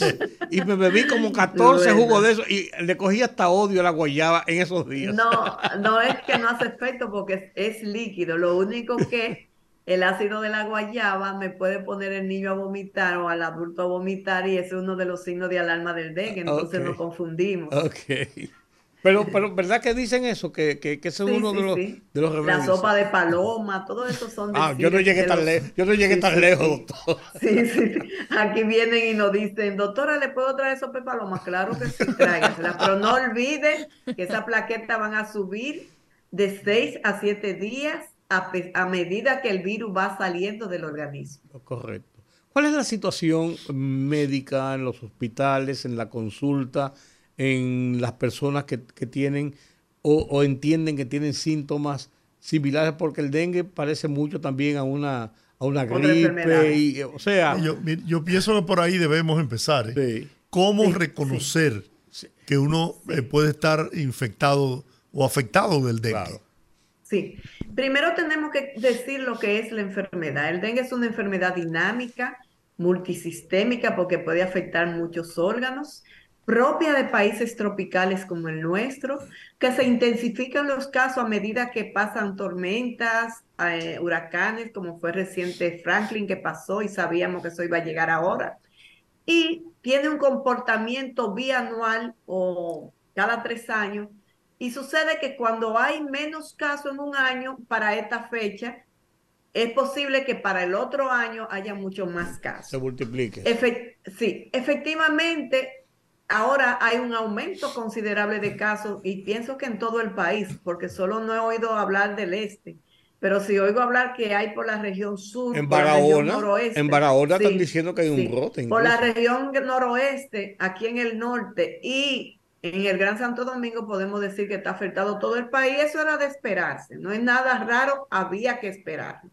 Ahora, Importante es que la población entienda que debe ser parte de la solución de este problema.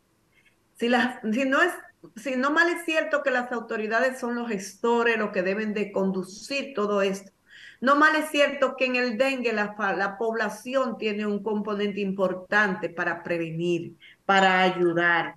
¿Por qué?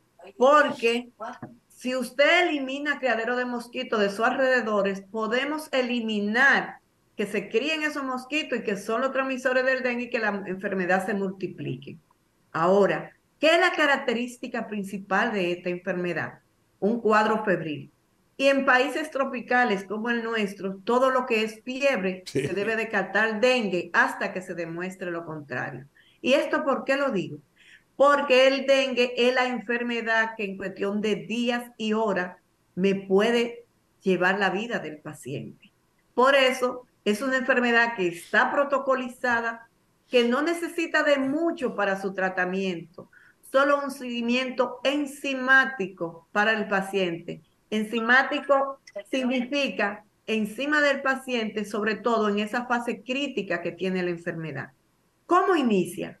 El cuadro febril con malestar general, con fiebre, digo, con dolores articulares, dolor de cabeza. En el niño es inespecífica, y puede, puede incluso detenerse en 72 horas.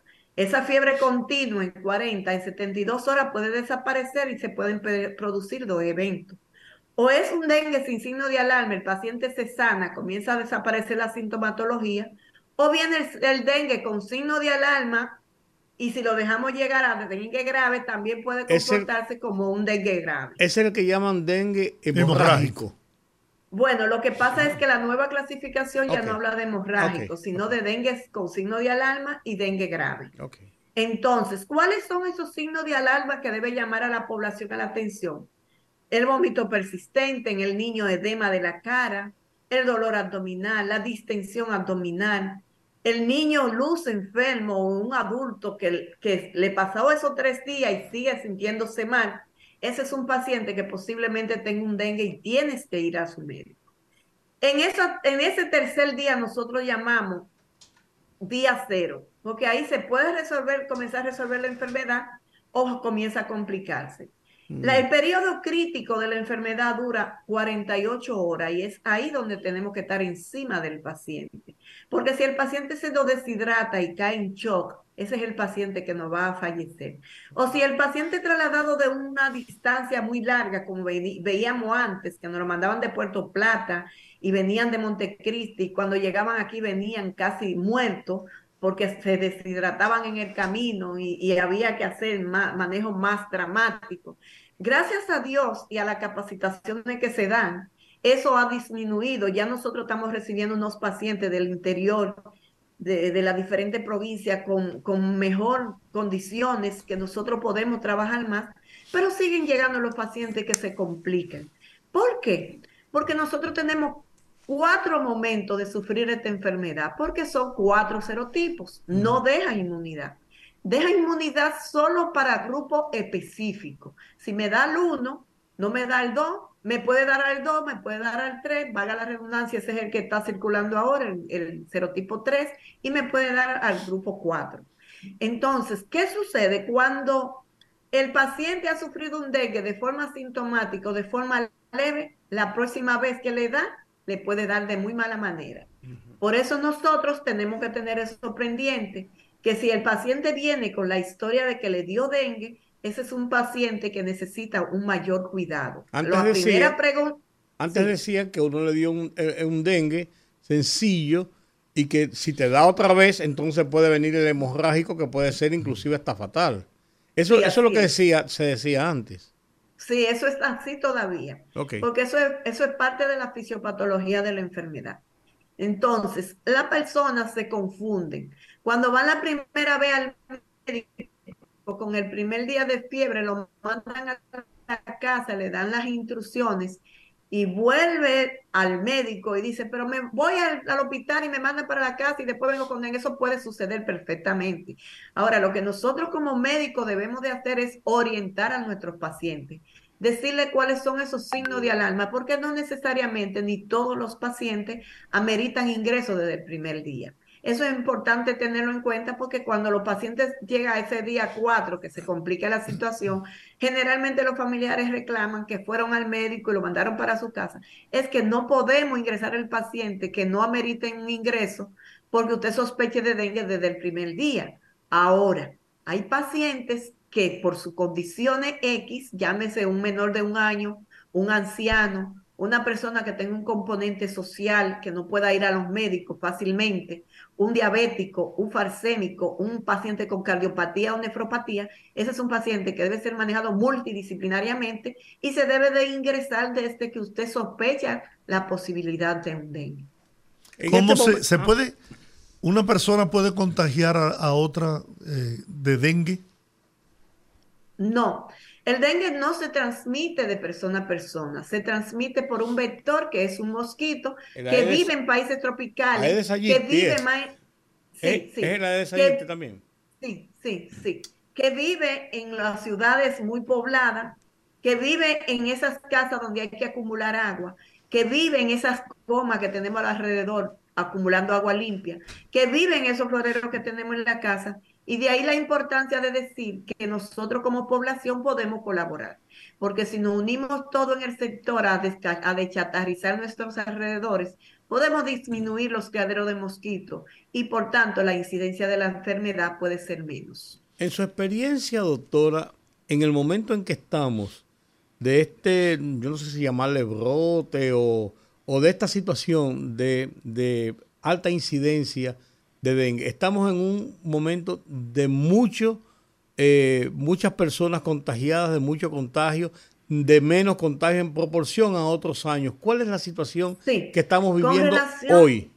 Con relación al otro año, podemos decir que definitivamente sí, ahora tenemos un, aumento considerable de los casos de dengue.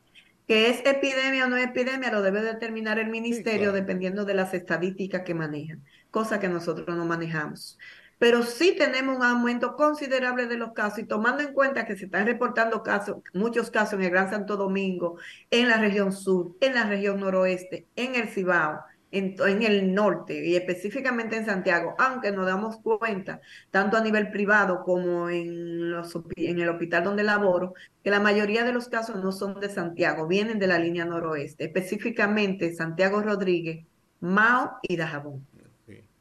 Una, una otra pregunta. Le escuché hablar de agua limpia. ¿Ese mosquito es en aguas limpias donde se reproduce? Sí. Una de las cosas que cuando estamos dando clases en los estudiantes de la universidad les decimos es un mosquito con parón. Vive más en zona urbana. un parejero. Vive más en zona urbana porque es la zona más poblada es donde tienen condiciones más deficientes, sobre todo en los barrios que no hay agua, que tienen que acumular el agua. En esos floreros que tenemos en la casa, en esas comas que están alrededor, en esas botellas que rompen y la ponen en la pared para que no entren los ladrones, todo eso son criaderos de mosquitos. Y aunque se oiga hablando de la fumigación, que lo oigo hablando con mucha gente, dice que vayan a fumigar, la fumigación es paliativo porque ya el mosquito incluso ha hecho resistencia a los insecticidas que se usan en la fumigación. Sigue siendo lo más importante eliminar los criaderos de mosquito. De esa manera podemos disminuir la incidencia de la enfermedad, porque, vuelvo y reitero, somos un país tropical donde es muy difícil limitar y decir que no me va a dar la enfermedad. Dicen que es selectivo también a la hora de, picar al, ser humano. Dice que la tarde-noche. Sí, sí. La, tarde-noche, sí. Pica de día y en la tarde, pero en la noche, después de la noche, en, la oscuridad, el mosquito no pica. Esas son parte de la característica de ese mosquito y por eso decimos que es un mosquito con parón. A los anda buscando los popis a los blanquitos. y, y, y otra cosa característica es que afecta a personas a personas que tienen una buena contextura, al niño eutrófico es que le da con mayor agresividad. ¿Por mm. qué? Eso no lo sabemos, pero así lo vemos. Hay otra cosa, señores, y quizá ustedes no lo han pensado, pero con el auto, la auto, con el alto índice de, de personas de raza negra que tenemos en el país, yo en mis 23 años de experiencia manejando dengue, no he visto el primer haitiano, por ejemplo, que son los que más viven en República Dominicana, que le dé Sí. Y eso tiene una razón de ser. Ahí se dice... Etnia. Sí, dicen que ellos tienen un gen que rechazan el virus. Oh. Y eso es una de las cosas que les favorece.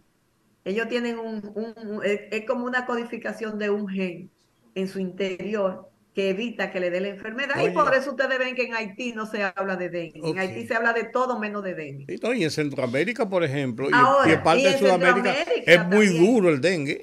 Sí, de hecho, ahora mismo en, Guatemala tienen están en alarma por, por, los casos de dengue, incluso por muerte por dengue. Y en México también. El año pasado, hasta Uruguay, por allá abajo, había brotes de dengue muy fuertes. sí. sí. Bueno. Doctor, ¿alguna recomendación, por ejemplo, la gente que dice, no, que hay que dormir con mosquitero? Anda con un mosquitero encima. ¿Alguna recomendación para la gente que escucha? Eso, es, eso es paliativo, pero eso no tiene tanta, porque si decimos que el mosquito pica de día y que, le puede, y que, que vive a nuestros alrededores, usted no va a estar donde quiera que esté con un mosquitero. Generalmente usamos el mosquitero cuando nos acostamos. Ahora, si habláramos de paludismo, es otra cosa. Porque el paludismo sí pica el mosquito de noche. Y sí, el mosquito, eh, la mayor concentración de, la forma infectante para el mosquito que tiene el Plasmodium falciparum que transmite el, el paludismo, sí es en hora de las 12, 11 y media de la mañana que le da la fiebre alta y ahí es donde se debe de poner mosquitero para evitar que el mosquito pique a un enfermo, entonces se lo vaya a, a una persona sana.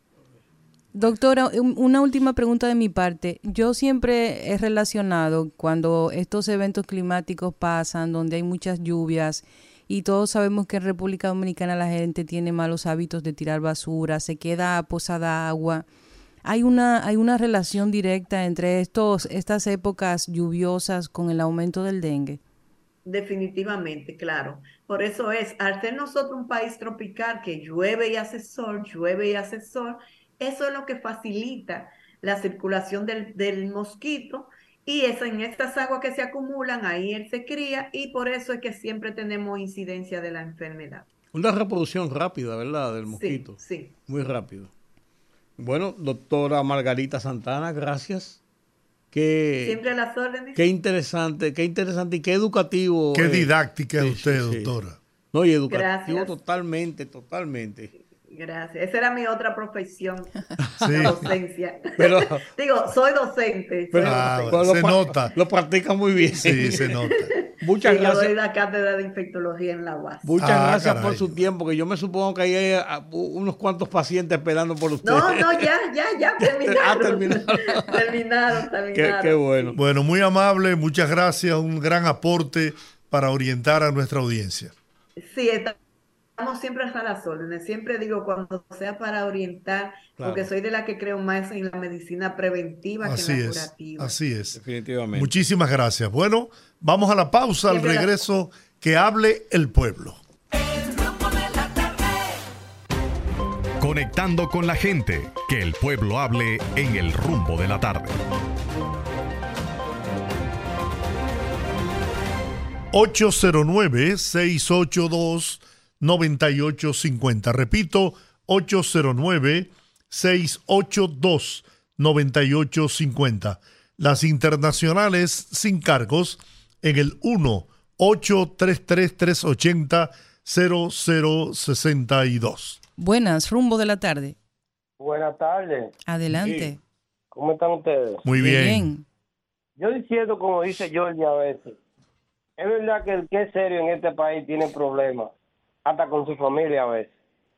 Porque el gobierno pasado, que duró 20 años, y mucha gente en los barrios, yo que vivo en el barrio, en Cristo Rey, y ando mucho por la cañita, los guandules, la ciénega, y oigo a la gente, y jóvenes, en realidad, que se están prosperando en el asunto del estudio de, de y también con un programa que tiene el Ministerio de Interior y Policía.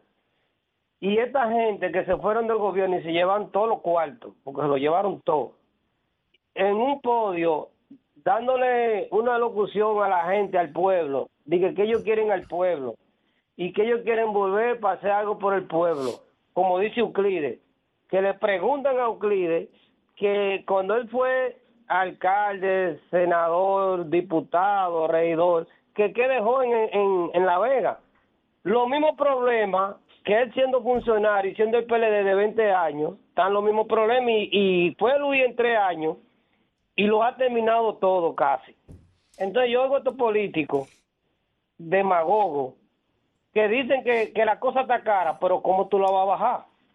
Que la cosa está incómoda, que la luz, que la pero ¿cómo tú lo vas a hacer? Si tú tuviste 20 años, ahí está Franklin Aymerla, que todavía no se sabe dónde están las Harley Davidson y los alcoholímetros, y toda la casa que él alquiló sobrevaluada. Entonces ellos se desplazan como que el pueblo y los sectores pobres, lo que sufrimos el daño de ellos, y esa juventud de 20 y 21 años, que hoy la que anda delinquiendo, porque ellos no lo dejaron, nos dejaron sin trabajo, porque vendieron todas las empresas. Entonces yo quiero que me digan, ¿dónde que está? Si en Luis o en este en este de gobierno del PLD. Muchas gracias. Gracias.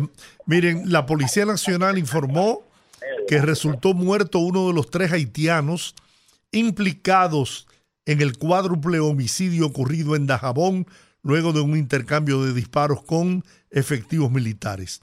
Hay uno de los tres muerto, hay uno detenido y se le ocuparon una escopeta que se presume era propiedad de uno de los de los muertos, ¿no? Entonces, ¿El eh, hacendado? sí, Así es. Buenas, rumbo de la tarde, línea internacional. Se cayó esa. Buenas. buenas ¿Cómo tardes. están ustedes, muchachos? Hola. Saludos, ¿cómo están ustedes? Bien. Hola, hola. Eh, Rudy, dos cositas. La cuéntame. primera es, oye, la Feria del Libro no tuvo desperdicio. Seguridad, organización, eh, los pabellones muy, muy, muy bien. Eh, Lo principal de todo eso fue el aire, porque como usted está calor, lo principal fue el aire. Y la otra es Georgie. Dígame. Oye, pero ese beso de la primera dama revolvió la sabipa, tiene la posición, la- el grupito de la oposición que, que no encuentra sitio, que eso fue preparado, que to- señores, pero esa gente, esa gente no necesitan preparar nada, porque esa gente, eso ellos lo, demostraron, lo han demostrado siempre en el cariño que se tienen y el amor que se tienen. Explíqueme ese ching ahí. Están acostumbrados. línea Buenas- internacional. Buenas. Buenas tardes. Saludos, familia de Puerto Rico. Eh, Aníbal, qué gusto escucharte. Aníbal, ¿cómo andas? Estamos bien, bueno, estamos adoloridos porque me han dado, me han hecho bullying desde el viernes, papi. Bueno, compartimos el dolor en baloncesto, por- porque también Puerto Rico fue eliminado. Sí, pero, pero, pero ellos, ellos nos dieron una palicita para Sí, un sí. equipo Bueno, pero la moral nuestra se, se levantó con el triunfo de las reinas del Caribe, Bueno, monarcas. sí. Bueno, mi tema de hoy es sencillito, mire, yo no sé si es cierto, ¿verdad? Pero se está diciendo por ahí, y es muy raro que cuando la calle lo dice no sea verdad, que supuestamente este señor eh, César el abusador como que ya vaya a un acuerdo para volver Llegó a un acuerdo de cinco acuerdo. años de prisión y devolver, eh, entregar a las autoridades norteamericanas parte de, las, de los bienes y propiedades que le han sido confiscadas en el país. Bueno. Ok, pues entonces, mi, mi pregunta va en dos vertientes. Ok. Nosotros vamos a seguir siendo, en ese término, una colonia de Estados Unidos. O sea, ellos, cuando quieren, meten la mano, sacan al sujeto, exprimen al sujeto y después de todo eso vienen a utilizarlo después en contra del país para tenerlo sugestionado. O sea, en esa parte, somos una colonia de Estados Unidos. Y mi pregunta es, un narcotraficante nada más no tiene un delito. O sea, un narcotraficante como, es como un meteoro que va dejando una estela de delito. Sí, pues tiene que buscarle, No tiene que buscarle, eh, erradicarle otra acusación, eh, otra acusación con otro, con otras implicaciones, con otras implicaciones. Es que no es, Pero lo que yo digo es, reserva por lo menos cinco o seis delitos para que esté en el país, vayas encima de él, porque ya, ya, ya esto es una novela repetida. O sea, entonces, el, el Ministerio Público y el gobierno no puede, no puede seguir haciendo el papel de estúpido. el tema, el ¿Cuántas tema, el tema es, Aníbal, que según la ley, si una persona tiene, aunque sea una infracción de tránsito, no puede ser deportado, o sea, extraditado a ningún otro país si tiene algo pendiente con la justicia. Entonces la justicia lo que hace es que limpia la vida de expediente delincuencial de esa persona total para poder acceder al proceso de extradición. O sea- Es- o sea ese es el tema. por ejemplo, a- aún, aún estando bajo investigación, que no lo lleven a juicio, hay que eliminar esa investigación. Bueno, no, no, puede, no puede tener ningún expediente abierto. ¿no? Bueno, entonces, o ese negocio o, o- o ese tratado hay que... Hay que revisarlo. Yo estoy de acuerdo ahí.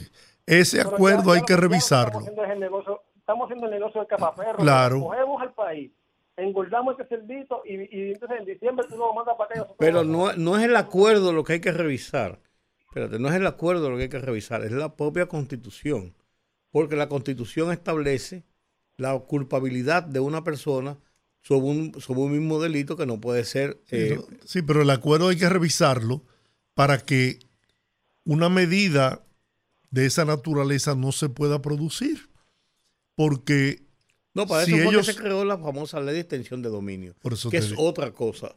Pero la ley de extensión de Y al dominio... final no está dando resultados. No, pero, bueno, no, no está dando... Ahora, Ah, no está dando resultados porque, Porque- tiene otros bemoles. Porque mira ahora, por ejemplo, él hizo el acuerdo y eso implica que la República Dominicana tendrá que despojarse de propiedades y bienes que le fueron confiscados. Pero que no están incautados, porque la ley no, no lo puede incautar. Lo tienen retenidos. Es en- en- legalmente es retenido hasta que no tiene la cosa, lo que se llama la cosa definitivamente juzgada. Él no ha sido juzgado por ningún delito y esos bienes están retenidos bajo custodia incluso. Eso es lo que dice la ley. De una cosa a la otra, Estados Unidos se lleva su buena tajada de Ah, no, no, no, eso es así. Eso es así. Principalmente la información que ellos recopilan. Información que nunca la comparten para cómo, que eso es para sugestionar solamente. Y por otra parte, yo no escuché el el el, el, el fogarate que se llama, ¿sí? Sí, sí. sí. Sí, lo pasamos, Aníbal, lo pasamos. Ok. Pues Ok. nada, bendiciones familia. Gracias. Amén. Gracias por estar en sintonía, Aníbal. Buenas, rumbo de la tarde. Sí, buena. Hola. Le hablan, le hablan de Baja Boniquito, Pecado Bobo, Uy, qué bueno. Cuénteme. para decirle que estamos esperando el ministro de Obras Públicas, ya que se nos están pidiendo los frutos y el gobierno nos prometió, el gobierno nos prometió que nos iba a ayudar en nuestro camino vecinal. Bueno, yo, yo personalmente hablé con el ministro. En mi presencia, el ministro primero me autorizó a que lo dijera por radio y además de eso dio instrucciones al ingeniero encargado de las operaciones de construcción para que procediera al, a, a la construcción de ese, de ese tramo carretero eh, Baja Boniquito, Pescado Bobo. Soy Ajá. testigo de excepción de eso. Entonces, yo he estado dando unos días para que se produzca la respuesta. Incluso Licho Matos, director de comunicaciones del Ministerio de Obras Públicas, se comunicó con don Teófilo, producto de esa gestión que hicimos le- los miembros de este programa. Sí, le habla Justo de León. Y Ah, muy bien, justo. Viendo nuestros frutos, mire, mucho aguacate, que eso da pena. Y el- mucho guineo y mucho plátano nos están pidiendo. Todos nos están pidiendo por falta de un camino. Cuando hay, tenemos que sacar un enfermo, tengamos que sacarlo en litera. Sí, sí. Sí, sí, sabemos la tragedia que ustedes están pasando. Vamos a seguir insistiendo. Yo voy a tratar de comunicarme con el ministro personalmente para decirle que todavía no se han apersonado por allá el equipo de ingenieros para la construcción. Así que le prometemos eso. ¿Está bien? Está bien. Muchas gracias. Buenas, rumbo de la tarde. Buenas tardes. Muy buenas tardes, cuántos días. Caramba, qué Siempre placer escucharla. Sí, igualmente, don Georgie, siempre es. Y, y, y Rudy sí está ahí también. Sí, aquí estoy, aquí, estoy, aquí estoy. Muchas, gracias. Sí, muy buena. Miren, una de las cosas que yo más admiro son los activistas de los diferentes, eh, de las diferentes comunidades y principalmente cuando se convierten en interactivos, porque eh, ponen a para que le ponga atención las autoridades con las precariedades que están viviendo en su comunidad y eso es algo que es admirable. Sí, eso tiene un gran valor. Eso tiene un gran valor y más cuando lo hacemos desde eh, una perspectiva que no es que estamos hablando mal del gobierno, es que estamos pidiendo para que nuestras comunidades tengan mejor calidad de vida y bienestar. Quiero felicitar la Feria del Libro, porque al final yo la, yo la visité cuatro veces Ah, qué bien. cuatro veces. Yo me quedé, primero voy a decir algo muy grato, para mí caminar por unas calles dentro de la Plaza de la Cultura en que no había un papelito en el piso, en que todo estaba limpio, la gente estaba riéndose, eh, yendo, de un, yendo de un lugar a otro, yendo a, uno del- a, lo- a este pabellón, al otro. Me quedé sumamente bien impresionada con el pabellón de Israel, aunque fuera la feria del libro, ellos realmente extendieron su exhibición hacia el agradecimiento que ellos tienen por la acogida de parte de la comunidad judía en Puerto Plata cuando estaba la, el horror del Sí, holocausto. Sí. Eso es un, eso es algo bonito, eso es algo que nos ayuda a entrelazar más los dos los dos pueblos, pueblos. Y otra cosa que me encantó, ellos tenían un listado de las series que usted puede encontrar en Netflix sobre Israel, eh, que ellos tienen, Fauda, pero buenísimas, todas son excelentes. Yo me dediqué a verlas en este fin de semana y les digo que me, me maravillé. Y esto Qué de bueno. haber hecho la feria del libro en la forma que lo hicieron, vamos a reconocérselo. Hicieron los pabellones fuera, que fueron los de la los de los cómics, los editores y los vendedores de libros. Bueno, pues porque eh, que creo que hubiese sido mejor si aprovecháramos y lo hubiésemos hecho en la biblioteca, pero ahí pusieron el Ministerio de Educación.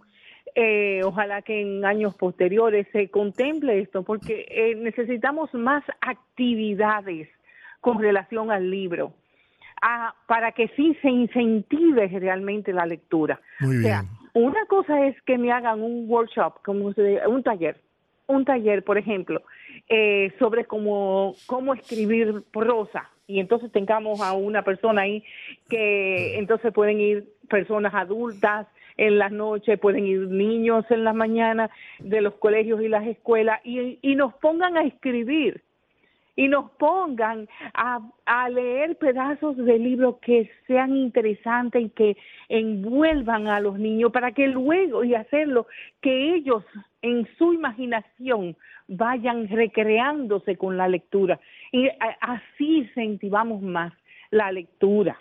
Y yo encuentro que eh, es una forma de nosotros llegarle al pueblo a lo que nosotros queremos, una ciudadanía mejor informada. Yo siento tanto que sí hayan incluido la Bienal dentro de ese contexto, porque la Bienal, excelente también por el otro lado, pero la Bienal tiene un, y, y eso es bueno porque son jóvenes, la mayoría de los artistas que están exponiendo ahí son personas jóvenes.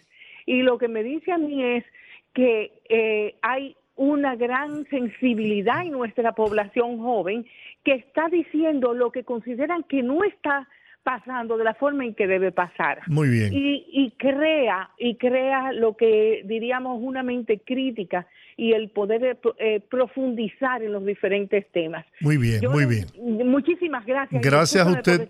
No, muchas Y gracias. Maravilloso su programa. Gracias. Gracias. Buenas, rumbo de la tarde.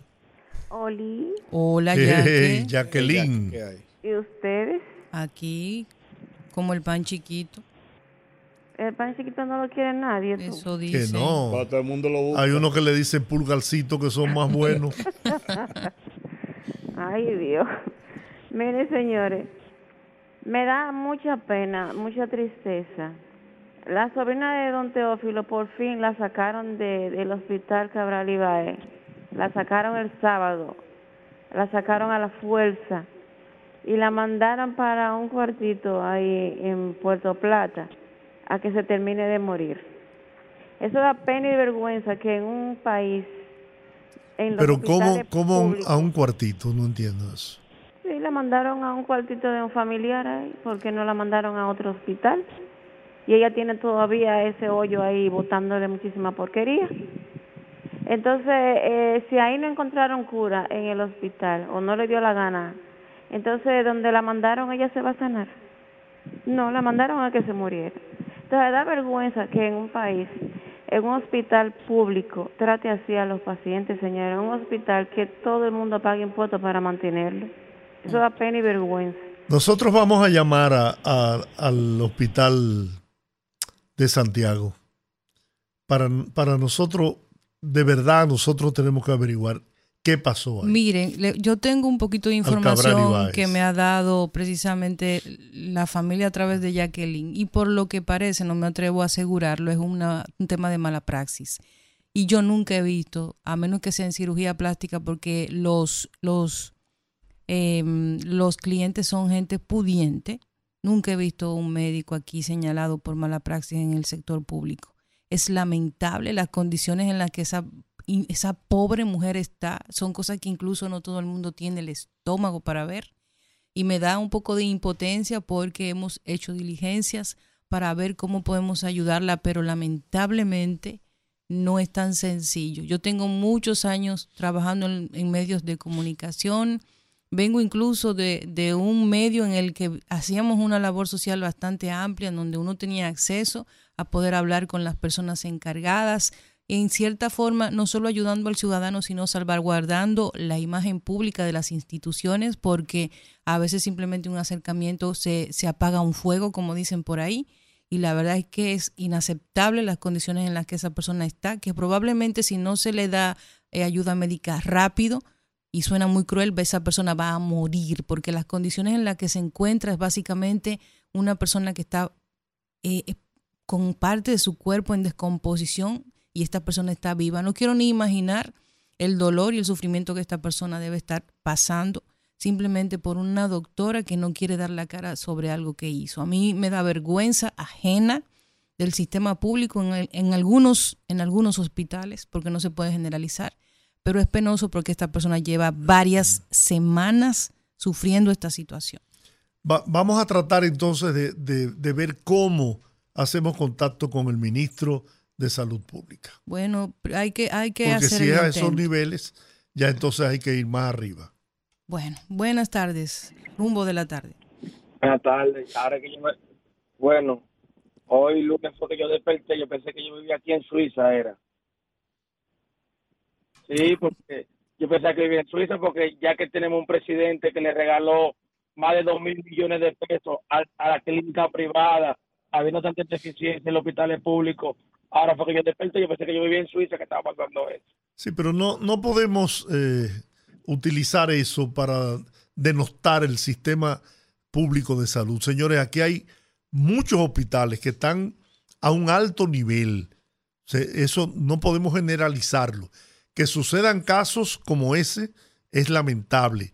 Y más, como dijo Olga, yo desconozco el caso, que fue producto de una mala práctica. Entonces, eso no puede responsabilizarse al sistema de salud. Él es, está focalizado en un hospital y con una eh, profesional de la medicina. Aquí hay muchos hospitales, la gran mayoría de los hospitales públicos están remozados y en, y en excelentes condiciones. Buenas, rumbo de la tarde. Eh, yo soy PRMista, Sí. pero en el cuatrenio que viene, alguien tiene que dejar un legado en los hospitales. Alguien.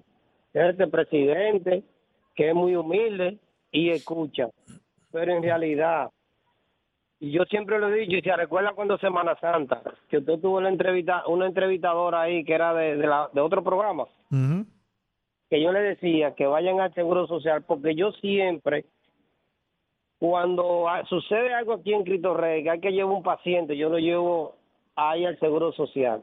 Pero en realidad, ayer yo estaba en la plaza visitando una persona y yo decía, conchole, y es que ese hospital no puede funcionar como la plaza, donde pongan los pacientes, donde pongan los...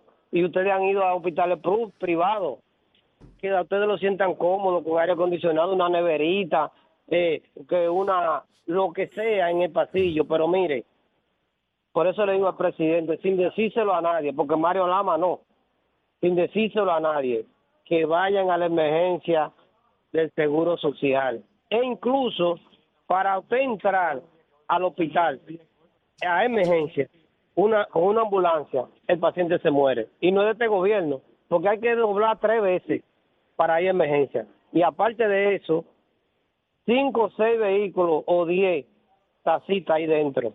Pero los médicos se cuidan uno con otro. ¿Me entiende? Hay que vigilar el sistema de salud, el presidente, que es una persona muy humilde y le duele el pueblo, porque no hay que cargárselo a él, porque es de la otra gestión, pero hay que hacerlo, porque a nosotros Bien. nos cuentan demasiado. Gracias porque se nos terminó el tiempo, son las 6.56 minutos. Las líneas llenas, pero lamentablemente queremos insistir con nuestra gente que sean breves las llamadas, que sean precisos y concisos en lo que van a expresar, porque pasa esto, miren, todas las líneas llenas. Lo lamentamos, nuestras excusas. Mañana a las 5 aquí estaremos, los poderosos en el rumbo de la tarde. Dios les bendiga. Hasta mañana. Rumba 98.5, una emisora RCC Media.